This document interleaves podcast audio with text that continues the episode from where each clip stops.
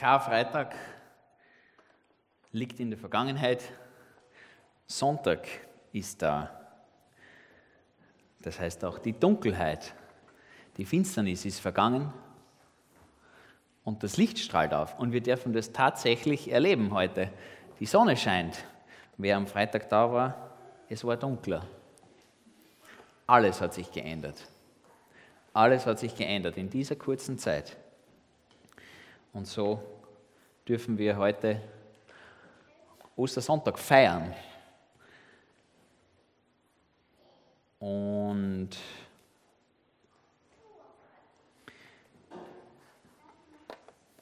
ich möchte heute, ähm, es ist nicht eine Geschichte für Kleinkinder unbedingt, die Geschichte von Narnia, aber es ist doch eine Geschichte für Kinder und über Kinder. Ich habe ein paar Bilder dazu mitgebracht, wo diese Kinder drauf sind. Und der König von Narnia, ich weiß nicht, wer das von euch kennt, nicht alle, ich gehe davon aus, nicht jedem ist das ein Begriff und schon gar nicht, nicht jeder weiß, was da passiert. Aber der König von Narnia ist eine wunderbare Kindergeschichte. Eine Kindergeschichte, die das illustriert, was zu Ostern mit Jesus damals passiert ist. Es ist eine Ostergeschichte. Und der britische Autor C.S. Lewis ähm, erzählt von vier Kindern, vier Kinder, die in diese fantastische Welt von Narnia eintauchen. Und Narnia ist eine Welt von sprechenden Tieren, von Fabelwesen. Es ist ein Märchen in Wirklichkeit. Und diese Welt mit sprechenden Tieren ist eingehüllt in Schnee und Eis und wird regiert von einer bösen Hexe, wie das scheinbar in Märchen immer so ist. Und dort, in dieser Welt Narnia, erleben diese vier Kinder das allergrößte Abenteuer, das man sich vorstellen kann. Und die vier heißen Peter, Susan, Edmund und Lucy. Das sind die Namen von diesen vier Kindern. Und die sehen wir da auf dem Bild auch. Und sie kommen zum Haus von einem alten Professor. Dort werden sie jetzt eine Zeit lang wohnen. Die vier Kinder wohnen ab sofort in diesem großen Haus. Es ist ein altes Haus. Es ist ein Haus mit vielen, vielen Zimmern. Und da werden die Kinder schlafen und spielen und essen eine Zeit lang zu Hause sein.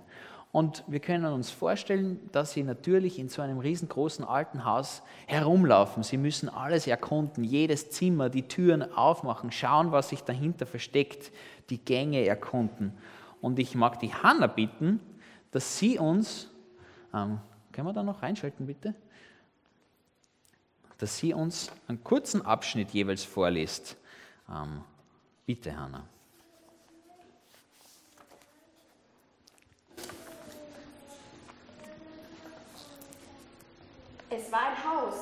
Das nie ein Ende zu nehmen schien. Und es steckte voller Überraschungen. Die ersten paar Türen, die sie öffneten, führten erwartungsgemäß nur in unbenutzte Zimmer. Doch bald kamen sie in einen lang gestreckten Raum voller Gemälde und dort fanden sie eine Ritterrüstung. Danach kam eine Kammer, die ganz mit grünem Stoff verhangen war und in deren Ecke eine Harfe stand. Dann ging es drei Stufen hinab und fünf Stufen hinauf. Und weiter eine Art kleine Diele im Obergeschoss, wo eine Tür hinaus auf einen Balkon führte. Und dann kam eine ganze Reihe von Zimmern, von denen immer eins ins nächste führte und deren Wände über und über mit Büchern bedeckt waren. Die meisten waren sehr alt und einige noch größer als die Bibel in einer Kirche.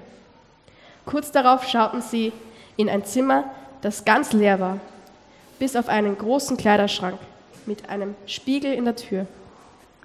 Sonst befand sich überhaupt nichts in diesem Zimmer, außer einer toten Schmeißfliege auf der Fensterbank.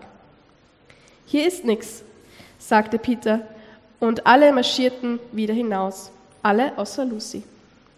Sie blieben zurück, weil sie dachte, es wäre doch lohnend, einmal die Tür des Kleiderschranks zu probieren, obwohl sie fast sicher war, dass sie verschlossen sein würde.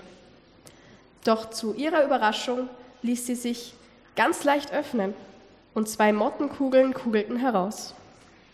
Als sie hineinschaute, sah sie mehrere Mäntel dort hängen, größtenteils lange Pelzmäntel. Lucy liebte Pelze über alles, wie sie dufteten und wie weich sie sich anfühlten. Sofort stieg sie in den Kleiderschrank zwischen die Mäntel und kuschelte ihr Gesicht hinein, wobei sie natürlich die Tür offen ließ, denn sie wusste, es ist eine große Dummheit, sich in einen Kleiderschrank einzuschließen. Bald ging sie noch ein Stück weiter hinein und stellte fest, dass hinter der ersten Reihe Mäntel noch eine zweite hing. Hier hinten war es fast völlig dunkel, sodass sie die Arme nach vorn ausstreckte, um nicht mit dem Kopf gegen die Rückwand ähm, des Schranks zu stoßen. Sie machte noch einen Schritt tiefer hinein, dann zwei oder drei Schritte, immerzu in der Erwartung, die Holzwand an den Fingerspitzen zu spüren. Aber sie spürte nichts dergleichen.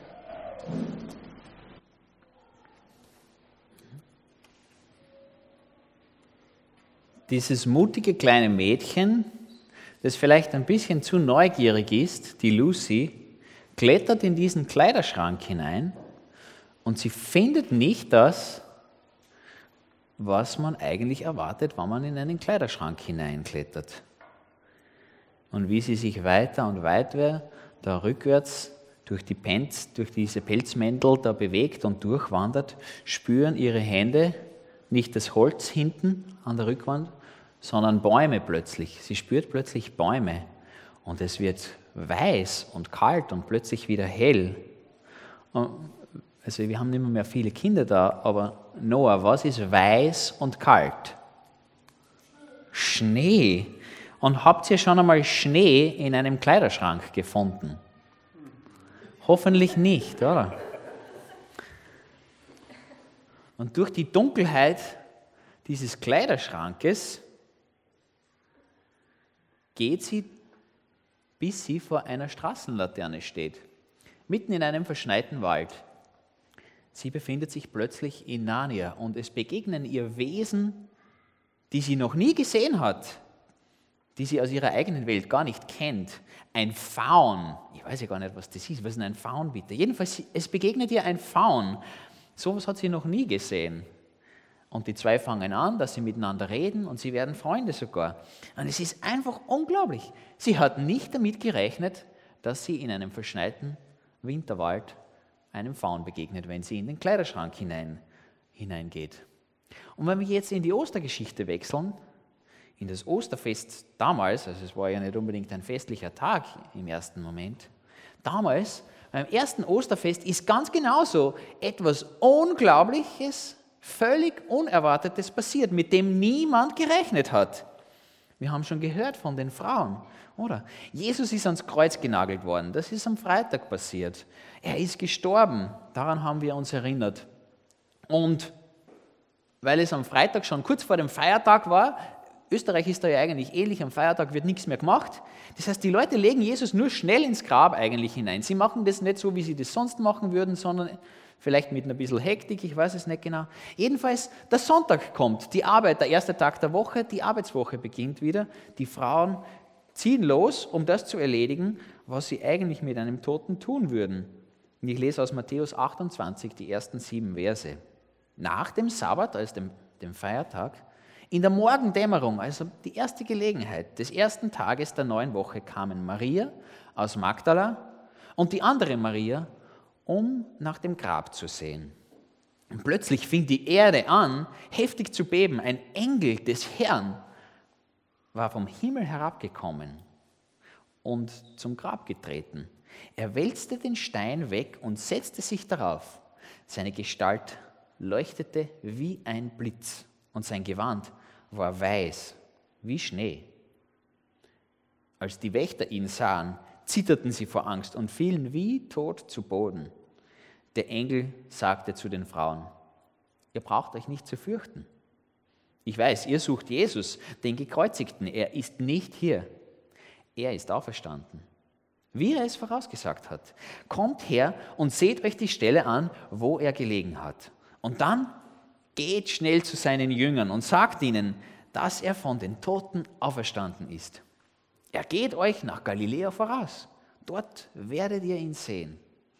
Ihr könnt euch auf meine Worte verlassen. Und diese Frauen, die mit Jesus unterwegs waren die ganze Zeit, oder? Die sind ähnlich überrascht wie die Lucy damals im Kleiderschrank. Lucy denkt, Kleiderschrank, eh klar, Pelzmäntel und dann hinten ein Holzbrett dran. Rückwand, ganz normal. Und die Frauen gehen dorthin, wo man Jesus ins Grab gelegt hat und sie rechnen einfach damit, dass halt alles so ist, wie es bei einem Grab normalerweise ist, oder? Toter drin, Deckel drauf oder damals halt Toter drin und Stein davor. Und der, eben der Körper von Jesus liegt dahinter. So wäre es zu erwarten gewesen. Aber Jesus ist nicht da. Und stattdessen spricht ein Engel, ein unbekanntes Wesen, jemand von einer anderen Welt mit ihnen. Und der Engel bringt den drei Frauen oder den Frauen die Osterbotschaft. Jesus ist nicht hier. Jesus ist nicht tot. Jesus lebt. Kommt her, seht es euch selber an, sagt er. Seht es euch selber an und erzählt es weiter. Alles hat sich geändert seit Freitag. Und die Frauen haben am Grab von Jesus nicht das erlebt, womit sie gerechnet haben. Und dann begegnet ihnen sogar Jesus selbst. Sie sehen ihn, er begegnet ihnen. Und selbstverständlich, logisch, oder? Sie gehen sofort zu den anderen und erzählen ihnen von dem, was ihnen da gerade passiert ist. Ich glaube, das ist klar. Matthäus 16, ab Vers 9 lesen wir, nach seiner Auferstehung am frühen Morgen des ersten Wochentages erschien Jesus zuerst Maria aus Magdala, aus der er sieben Dämonen ausgetrieben hatte.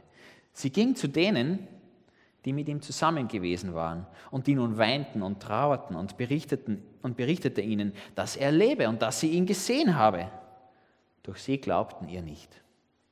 Und danach erschienen zwei von ihnen in einer anderen Gestalt, als sie zu einem Ort auf dem Land unterwegs waren. Sie kehrten zurück und berichteten es den anderen, doch auch ihnen glaubten sie nicht. Diese Leute laufen zurück vom Grab, von der Begegnung mit dem auferstandenen, lebendigen Jesus und sie sagen zu den Jüngern, Leute, wir waren beim Grab von Jesus und wir wollten uns um ihn kümmern, aber er ist nicht mehr dort. Er ist nicht mehr dort. Jesus liegt nicht mehr tot im Grab. Jesus lebt. Wir haben ihn sogar selber gesehen.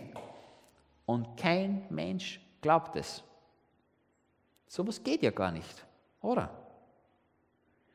Und in der Geschichte von Narnia geht es der Lucy mit ihrer Kleiderschranksache ganz genauso. Sie kommt zurück von diesem verrückten Erlebnis, das was völlig unerwartet war. Und sie ist ganz aufgeregt und selbstverständlich erzählt sie ihren Geschwistern davon. Oder sie, das kann man schlecht sehen. Jedenfalls Leute, ich bin in den Kleiderschrank hineingeklettert und wenn man da hineingeht, kommt man in eine andere Welt. Und dort ist Schnee und Eis drinnen und Bäume und sprechende Tiere. Ähm, was glaubt ihr, werden die Geschwister zu so einer Geschichte sagen? Also der Nathan schüttelt schon den Kopf. Wenn der Matteo ihm sowas erzählt, ganz genau, richtig. Hanna, lese bitte vor, wie es weitergeht. Sie ist überhaupt nicht albern, sagte Peter. Sie denkt sich nur zum Spaß eine Geschichte aus. Stimmt's, Lou? Wieso auch nicht? Nein, Peter, ich denke mir das nicht aus, sagte sie. Es ist, es ist ein verzauberter Kleiderschrank. Ein Wald ist da drinnen und es schneit und dort leben ein Faun und eine Hexe und es heißt Narnia. Kommt und schaut es euch an. Kommt und schaut es euch an, sagt sie zu ihren Geschwistern. Oder? Und das sagt auch der Engel zu den Frauen am Grab. Kommt und schaut es euch selber an. Weil nicht mal die Frauen haben es scheinbar glauben können, obwohl sie dort gestanden sind. Und das sage ich dir heute. Wenn du dir das mit diesem auferstandenen Jesus noch nie so genau überlegt hast vielleicht. Komm und schau es dir an. Und die Frauen hören auf den Engel. Sie gehen und schauen. Und ihr Leben wird auf den Kopf gestellt. Und Peter und Susan und Edmund hören auch auf ihre Schwester, ähm, nach einigem Hin und Her. Und so beginnt für sie, für diese vier Kinder, diese unglaublich aufregende Geschichte, die sie da in, in dieser Welt Narnia dann erleben. Und die vier Kinder wandern durch diese Winterwelt. Sie besuchen eine, eine Biberfamilie, sie gehen in einen Biberbau und, und reden mit denen und essen mit denen. Und sie begegnen dem Weihnachtsmann auf seinem Schlitten, oh, das ist ja logisch. Äh, und sie hören von einem großen König mit dem Namen Aslan. Und dieser, dieser König ist ein Löwe. Und sie treffen auch die böse Hexe.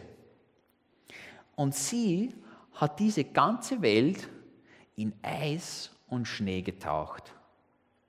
Narnia war einmal eine wunderschöne Welt, grün. Es hat geblüht, es hat Früchte gegeben, die Sonne hat gescheint. Es war Friede. Aber die Macht der Hexe von Narnia hat diese Welt verwandelt in eine Welt, in der immer Winter ist. Wer von euch will wo leben, wo es immer Winter ist? Niemals taut es. Es taut niemals. Keine Blumen brechen durch, nicht einmal ein grüner Grashalm. Die Bäume blühen nie. Es ist immer weiß. Es schneit immer. Narnia ist eine Welt, wo der Tod regiert. Der Tod regiert die Welt. Es wird niemals Frühling, solange diese Hexe an der Macht ist. Und so ist die Geschichte von Narnia die Geschichte von unserer Welt. Unsere Erde ist ganz genauso nicht mehr so, wie Gott sie am Anfang geschaffen hat. Der Tod hat Einzug gehalten in unsere Welt, in unser Leben, weil unsere Beziehung zu Gott zerstört ist. Und so wie die Hexe ihr Unwesen in Narnia treibt, so hält der Teufel uns Menschen und die ganze Natur in Knechtschaft. Er unterdrückt uns. Und wir erleben die Folgen in einer zerstörten Natur, in einer, in einer stöhnenden Erde heute. Wir sehen es in zerbrochenen Familien, in der Feindschaft unter den Völkern, unter den Nationen, die gegeneinander kämpfen. Und wir erleben es in uns selber, wo wir ein Leben führen, das uns selbst und unseren eigenen Begierden dient. Und die Auswirkung von Sünde im Leben von uns Menschen ist, dass wir im Tod sterben müssen und dass wir nicht in Gottes Gegenwart leben können. Das ist die Strafe dafür, dass unser Leben Gottes Ziel verfehlt hat. Aber Gott will uns Menschen in dieser Situation nicht drin lassen. Er will uns nicht da stecken lassen drinnen, sondern in all dieses Unheil hinein sendet er seinen Sohn Jesus. Er soll den Bann der Sünde brechen und die Strafe für uns bezahlen. Und so kommen wir ans Kreuz am Freitag, oder? Deshalb,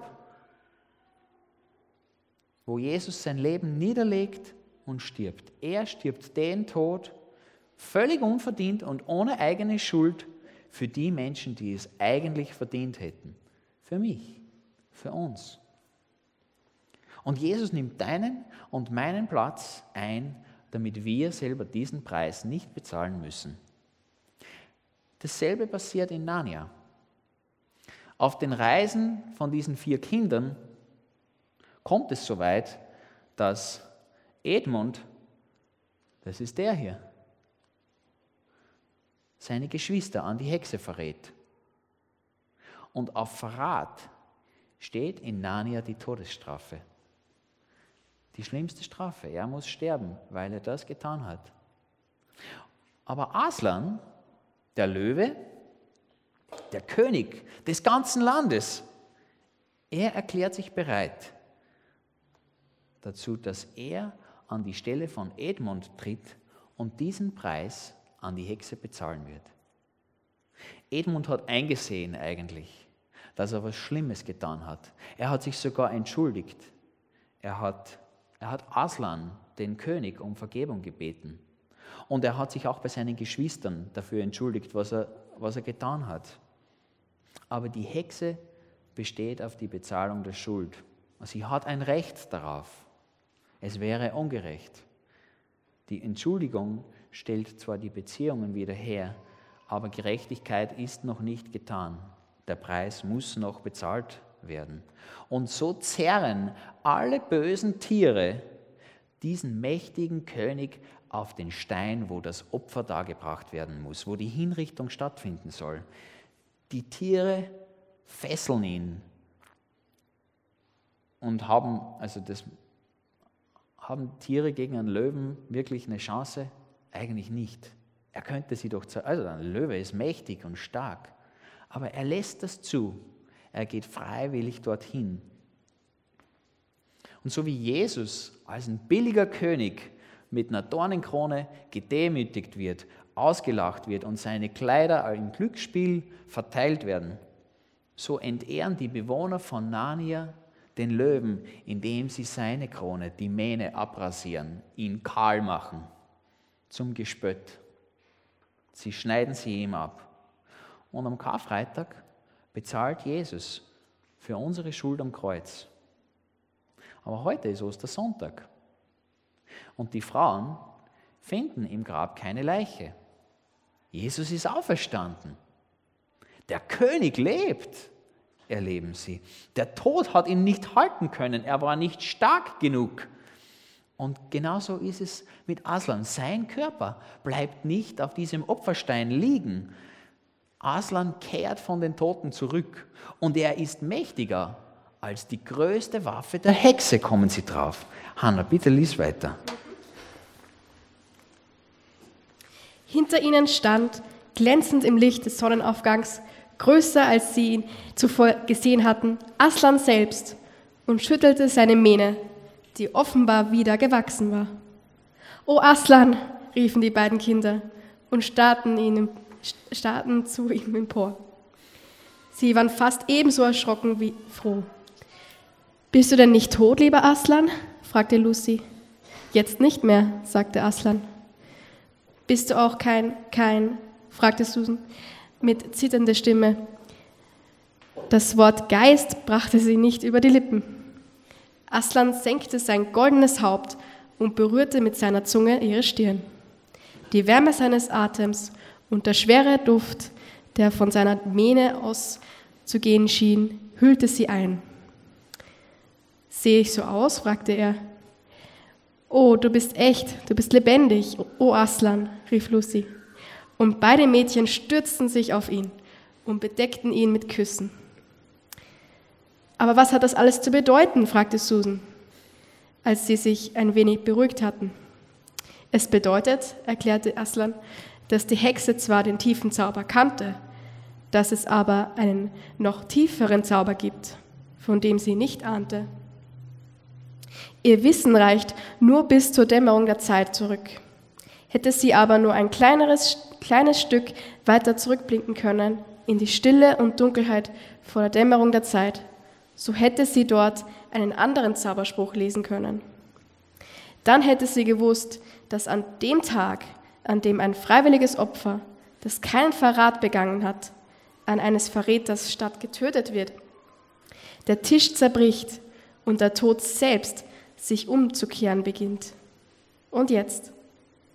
Oh ja, und jetzt? Rief Lucy, sprang auf und klatschte in die Hände. O Kinder, sagte der Löwe, ich spüre, wie meine Kräfte zurückkehren. Kommt, Kinder, fangt mich, wenn ihr könnt. Einen Augenblick lang stand er da und ein helles Funkeln in den Augen, ein Beben in den Gliedern und schlug mit dem Schwanz gegen seine Flanke.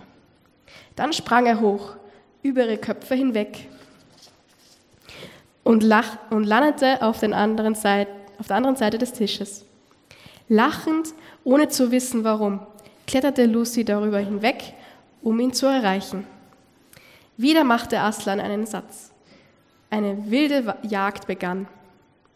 Immer um die Hügelkuppe herum lockte er sie, mal hoffnungslos außer Reichweite, dann so nahe, dass sie beinahe seinen Schwanz erreichen konnten. Mal schoss er zwischen ihnen hindurch. Gleich darauf warf er sie mit seinen riesigen, herrlich samtweichen Pranken in die Luft und fing sie auf. Und dann blieb er unerwartet stehen, sodass sie alle drei durcheinander purzelten in einem glücklichen, lachenden Haufen aus Fell und Armen und Beinen. Es war eine Balgerei, wie sie noch nie jemand erlebt hat, außer in Narnia. Und Lucy wusste nie so recht, ob es mehr wie ein Spiel mit einem Gewitter oder wie ein Spiel mit einem Kätzchen war. Komischerweise waren die Mädchen, als sie schließlich alle drei keuchend in der Sonne lagen, überhaupt nicht mehr müde oder hungrig oder durstig. So, sagte Aslan kurz darauf. Jetzt gibt es noch einiges zu erledigen. Mir ist danach einmal ordentlich zu brüllen. Haltet euch lieber die Ohren zu. Das taten sie. Aslan erhob sich und als er sein Maul öffnete, um zu brüllen, sah sein Gesicht plötzlich so furchterregend aus, dass sie nicht hinzuschauen wagten. Sie sahen, wie alle Bäume vor ihm sich unter den Ansturm seines Gebrülls bogen, wie das Gras auf einer Wiese im Wind. Okay.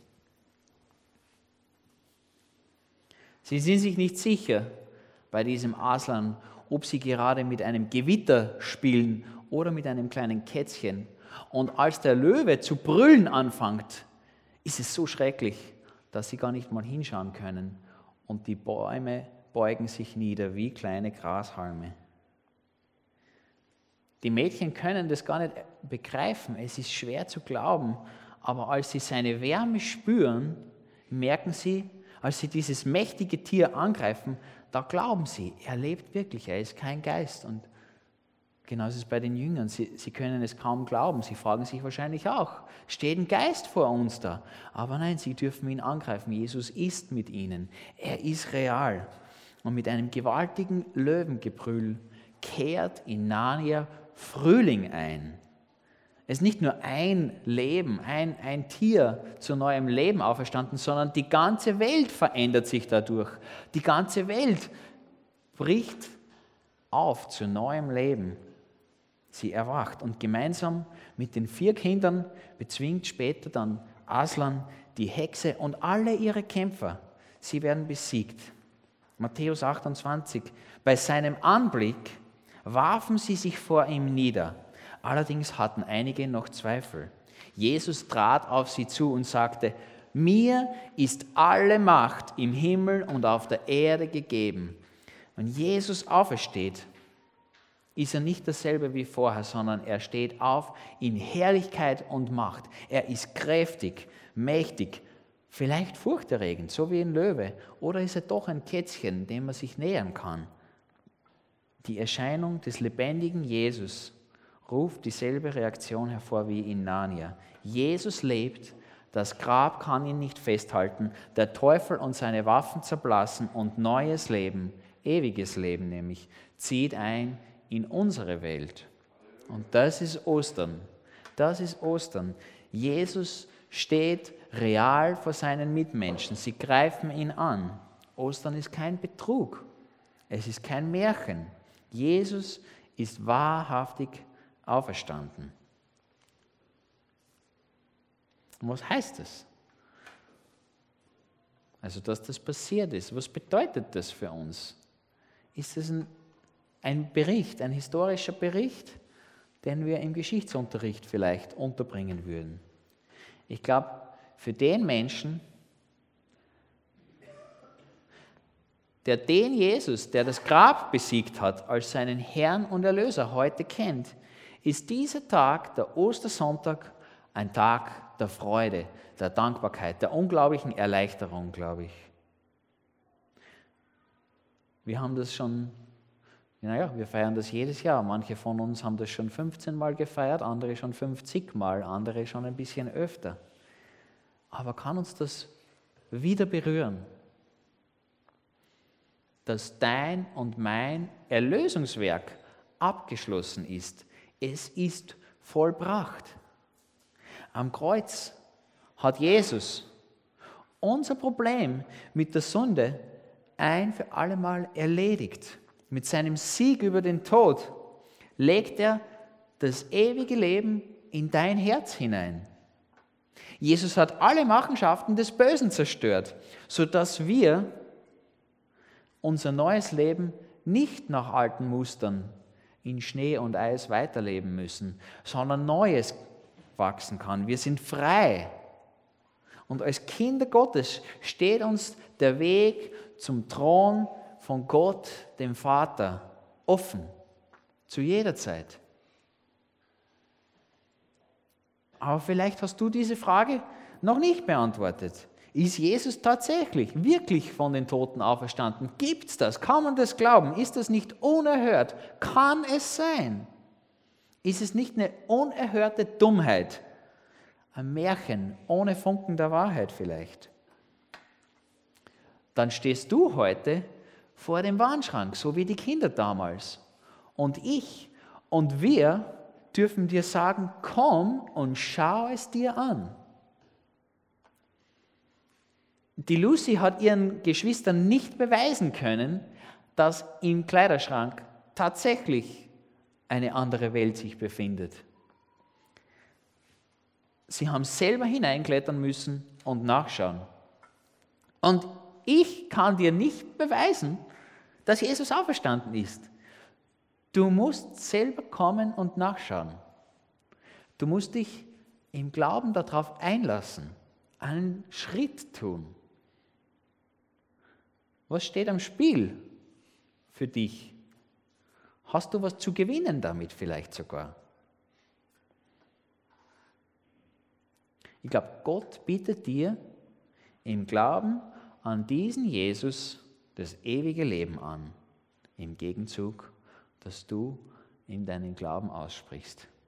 Er verspricht dir, dass er dich frei macht von aller Schuld, von dem, was du in der Vergangenheit wirklich vergeigt hast und auch von allem, was du in Zukunft jemals falsch machen wirst. Ich gehe davon aus. Gott bietet dir heute Sicherheit, nämlich die Sicherheit des ewigen Lebens. Er verspricht es, wann du dein Leben dem König Jesus anvertraust und ihn zum Herrn deines Lebens machst. Und weil Jesus von den Toten auferstanden ist und lebt, hat er bewiesen, dass er das kann. Er hat bewiesen, dass er die Macht über den Tod hat. Der Tod hat ihn nicht festhalten können. Und dasselbe verspricht er dir, dass der Tod, den du eines Tages auf dieser Erde sterben wirst, dich nicht festhalten wirst, sondern dass der Weg zum ewigen Leben über das Kreuz von Jesus führt und seine Auferstehung. Und ich kann nur einladen, komm und schau es dir selber an.